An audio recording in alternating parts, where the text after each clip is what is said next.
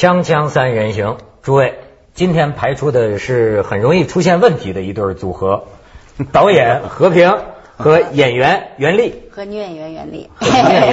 没错，还专门加上了一副眼镜。为什么？是不是人家说你没文化呢？才不是呢，我本来就是近视眼啊，你不知道吗？哦，所以今天还是回复本真。嗯。哎，其实啊，过去很多观众啊。我觉得演员容易有这个问题，就是他们都是在电影电视剧上看到你扮演的角色，嗯，以此形成了他对一个印象。好比说你演一个贤妻良母，那他可能留下的印象你就是个贤妻良母，嗯。但是其实我倒觉得你在我们节目里，嗯，还是哎都反倒比较真实了。对，我本来就是这样的嘛。这一真实啊！而且我本来就是这么笑的嘛，对不对？啊，对，说的笑。对，说我笑的不好听嘛，那我本来就是这么笑，可能我在戏里面没这么笑过，你知道吗？戏里面没有要你哈哈大笑，戏里面让你比较收敛的笑，于是乎观众第一次听到我哈哈大笑，我就觉得有点。不太适应角色的笑和演员本人的笑不一样哦，演戏的时候还能笑出另外的一笑，可以的，是吗？哎，大笑怎么笑？我不知道呀，我从来没大笑过。我最怕的就是说人未到，笑声先到，我特别害怕这样的台词，所以我就不会演，我都让导演给我删掉，所以我直接就说台词，我就很少大笑过。但是在咱们节目里暴露出来了，人未到，笑声先到，所以笑声很奇怪哈。这个观众啊是特别有意思，而且你像杭州都是杭州，老家也杭州。我们原来还有个杭州的女嘉宾叫潘杰，这个刚上来的时候啊，观众也是说笑起来像公鸡似的，嘎嘎嘎嘎嘎。对，其实就是就是你该个就是想笑就笑啊，别别别拘束。那我本来就是嘛，反正已经被人听到了嘛。观众听惯了就喜欢了，没有还不行。哎，你看他这是研究过的，而且这个今天啊，你们来。我跟你说一件事儿，我们香港发生的最近最火的事儿，我觉得是一个电影的好题材，而且呢，我们开会的时候，大家纷纷认为，这位现在特别火的巴士大叔，某些地方这个长相跟和平导演啊有神似之处，所以把你请来。你知道这事吗，袁丽？我知道，我知道。对，现在在香港啊特别火。其实我看了这个视频，咱们这个待会儿可以给他，哎，我可以给看看照片，看跟何老师长得像不像。这人现在是一奇人，呃，这个他的经历啊，你你看参选过特首，三次参选过特首，曾经敢跟曾荫权叫板呢，当然后来给曾荫权送投降书。他参选特首的政纲也有意思，说设红灯区，设管理局，管理黑社会。什么在海上设监狱？你看，这是他的家，二十平方英尺，这些就几几平米的家的这个样子。他的名字叫陈以东。哎，这个人他的那段视频，其实我看了呀。我在香港啊，因为我坐火车从罗湖到红磡，包括坐巴士，呃，我时不时能见到。你知道香港人的这个吵架呀，我感觉跟我们北方人呢。有不同，他这个，你比如开开始是小小声，其实香港人呐，一开始都是很节制的。他有几个坎儿，你好比你比如说像在呃，你像在在北京，我有时候见到那一言不合，其其就打了，就是非常的没有阶段性。香港人你发现，即便是所谓的那些粗人，或者说即便是那个社团里的人，这就所所谓黑帮里的人。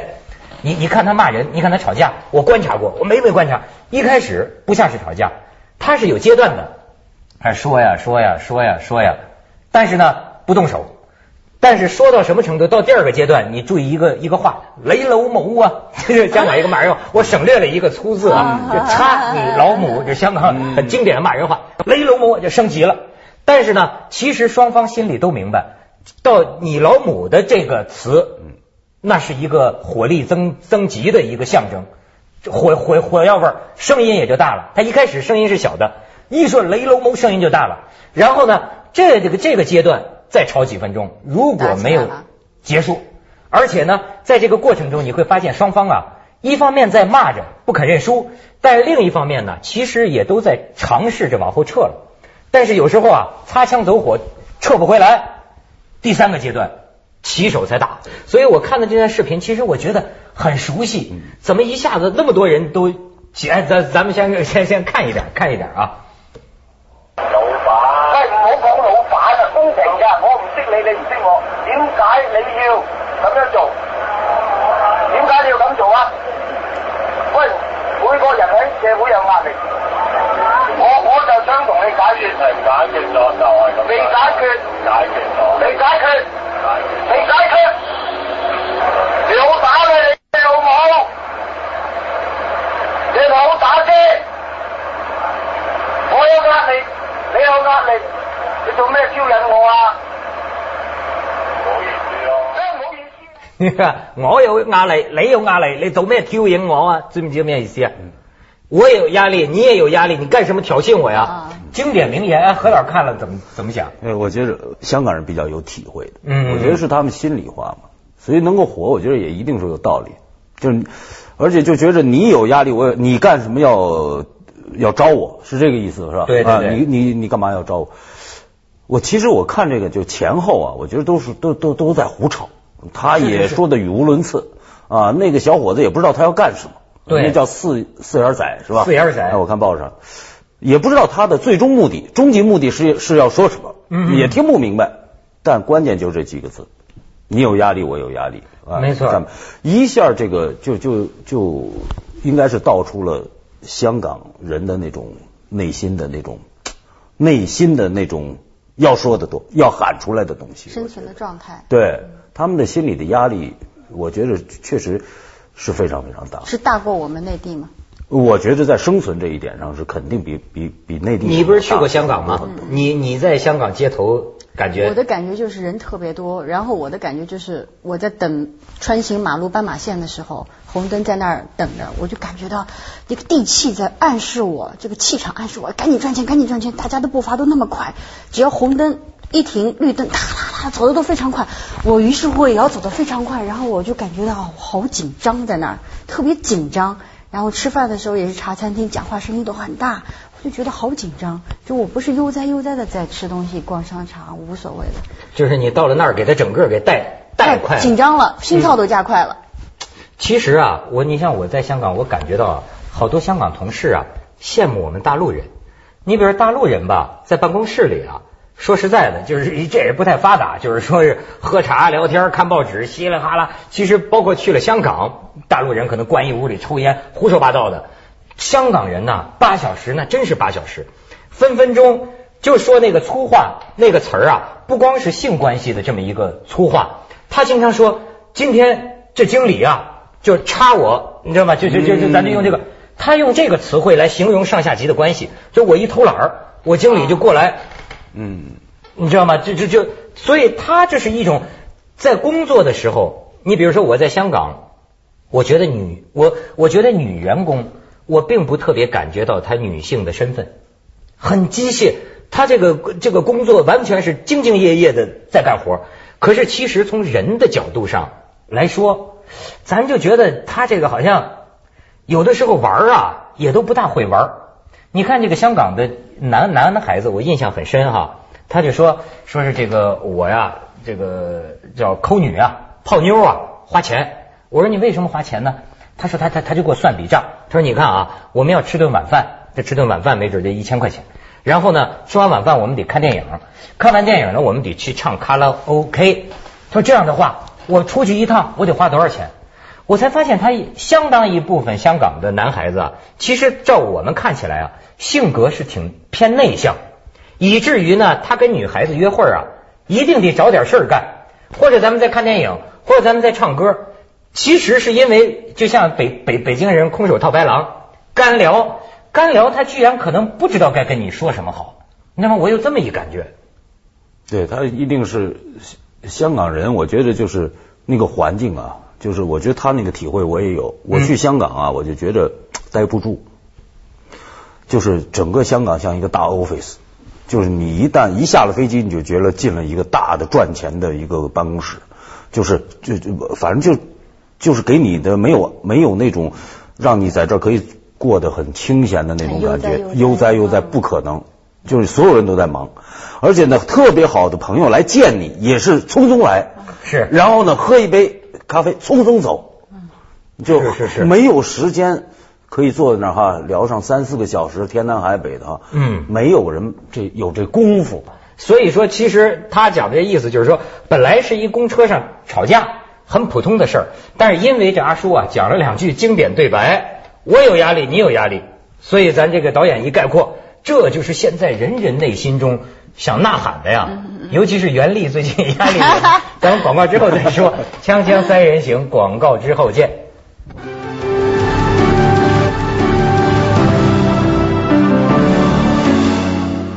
香港啊，真是一创造奇迹的地方。这个阿叔，这个巴士阿叔，这个陈以东，显然现在有工作了。这报道一出来，人家酒楼请他当公关员儿，但是呢，他那个女朋友好像跟他分手了，所以就哇哇大哭。而且呢，他的这个女朋友，就说当时为什么他一点就着呢？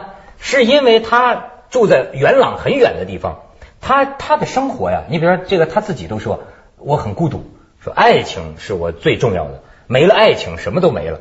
所以他有他的爱情，他找一个那女的好像还带着个孩子。然后呢，那天可能那女的给他气受，心情不好，心情不好，你看他就想自杀。香港有那种求助自杀的热线，他正跟那个自杀热线，哎呀，我想自杀呀，那边他自杀还要求助一下，其实他还是不想自杀，倾诉嘛，还是想人家拦住他。呃，这倾诉嘛，这其实是为了跟那个自杀热线倾诉一下。结果这个时候后边一人啪拍他肩膀，说你。小声点儿，小声点儿，这么着就打起来了，一点就着。但是你说这个事儿对他是福还是祸？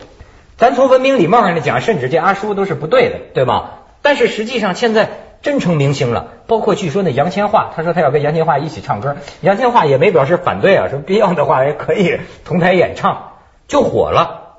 嗯，家在香港现在家喻户晓，嗯，是吧？陈以东这个人，所以我就觉得其实。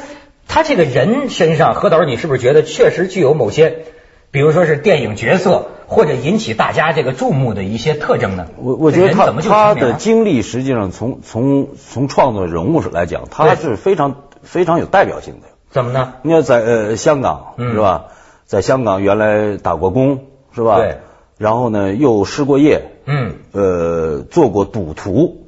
对对对。贩过毒品。没错，然后呢？坐过牢，坐过牢，然后在牢里还完成三个学历，啊，然后会法语、德语，还有一个什么语，啊，然后呢，回来以后呢，还敢竞选特首，对，就是完全是香港人的。说小时候还跟马英九打过架，打过架。你要其实就是几乎香港人的综合的经历，在他一个人身上几乎都有，所以这么一个综合的经历。让他说出香港人的最想说的潜台词。哦，你是这么解读这个人物的？我分析人物嘛。我感觉就是一，我感觉就是一误打误撞嘛。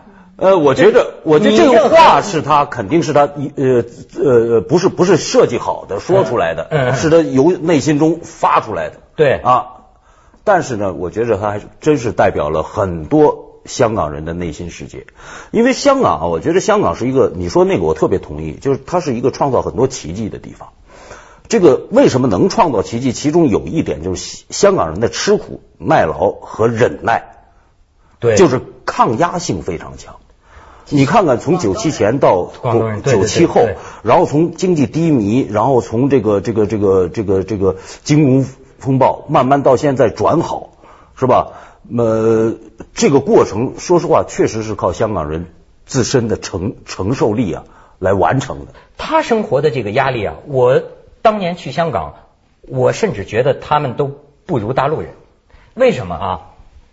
住的那个房子，你看二十平方英尺啊，就是小十倍，两两三平米，两三平米，两三平米那么小，这儿这儿的一半，四平米嘛，也就对呀，还没你洗手间大呢。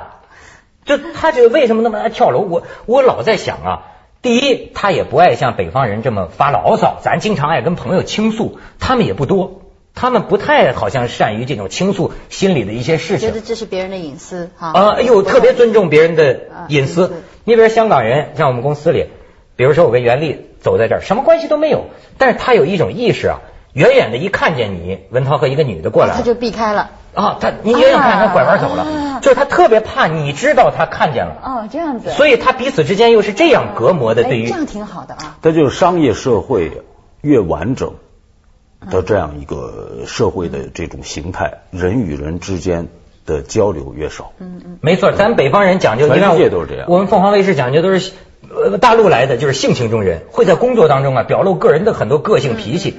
香港人的工作就专业性在于在工作上他是没有性格的，嗯嗯，他没有性情的。那么然后呢，他就是唱歌，唱歌，甚至是很直接的，比如到深圳去嗯找女人，哦，对吧？喝酒或者就是吃，为什么要去深圳找女人？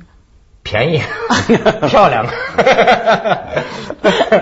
还是要还是要算账的哈，有成本的。没错，而且他那个负担一辈子，他们说一辈子给李嘉诚打工，一辈子给银行打工，就是这个一个房子。你说他，而且他，你比如香港为什么到处都是吃饭的，百货公司到处都是人，你知道为什么吗？我待久了，我知道为什么。为什么？他到晚上，他家里那几平米的小地方，全家人如果都在家里，就得全站着。啊，真的吗？你这，所以他必须出去。他为什么爱逛街呢睡？觉怎么办？睡睡觉有上下铺啊，一人一小床，我钻回家睡觉啊。哦所以你有没有想到这种情况下人的这个精神压力？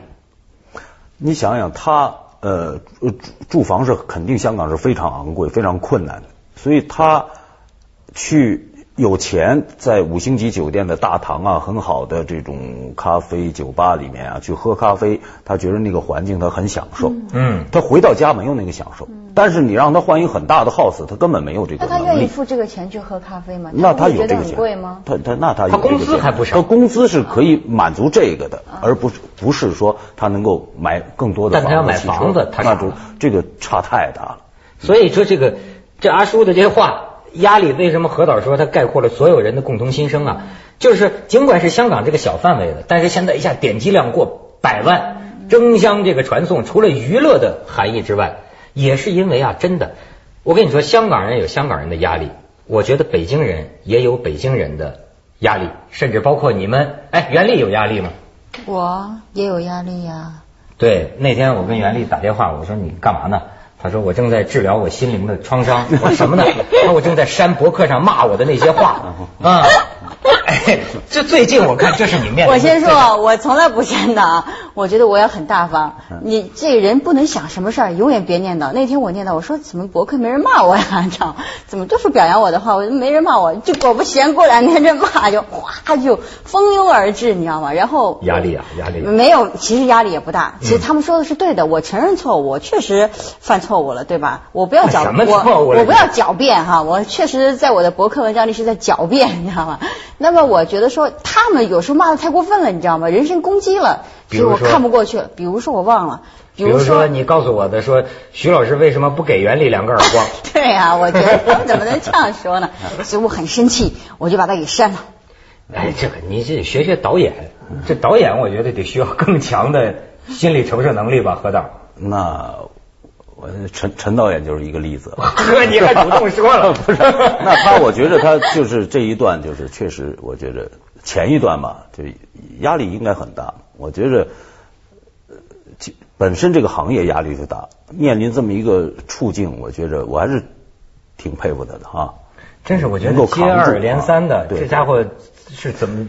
这个我觉得还不是那种那种养家糊口的压力，是吧？是哎那种精神上的那种那种那种压力，不被理解的，或者说是被误会的，嗯，又无从解释的那种压力，可能是比较难处理，我觉得哈。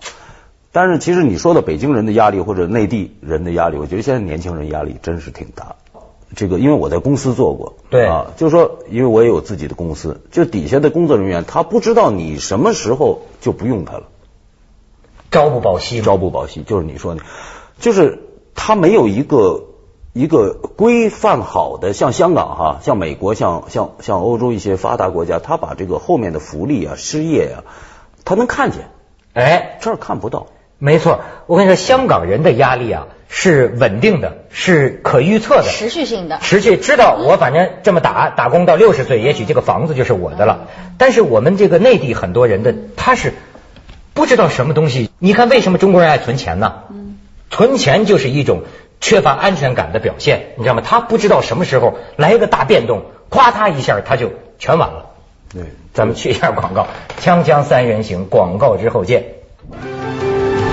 炒人朝不保夕，我看好多老板啊，在在咱们大陆啊，整天喝酒啊，啊感感觉豪气冲天，实际上你了解内情，你就知道他欠着几千万上亿的债呢，他不能停，你知道吗？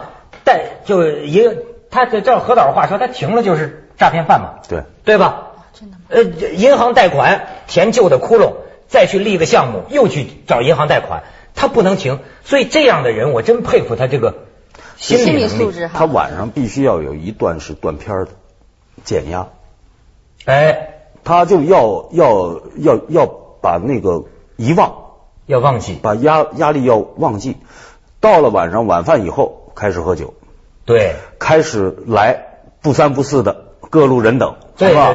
然后热闹到凌晨四五点钟，这一段时间是他大脑绝对休息的时候，哎呀，说的对，说的对。就生理上让他非常平衡。所以这些人他不是说愿意去，是他生理上必须去，就跟你抽了大麻、吃了海龟，你上了瘾了，对那个东西让你完全在那一段时间里放松。很多人很无聊啊他唯一的追求、唯一的寄托就是出人头地，你明白吗这能出人头？地呃，就是出人头地，或者说功名利禄。嗯那么有时候你会发现呢，他喝醉了，他谈的都是这一套，你明白吗？没有，他你们喝醉，他们是兄弟啊。对 兄弟也是花 也是夸你有多少钱？你有多少钱我有多少钱？他也是这我一套今。年的利润是多少多少？对或者实际上后边的债还不知道。对，或者说你。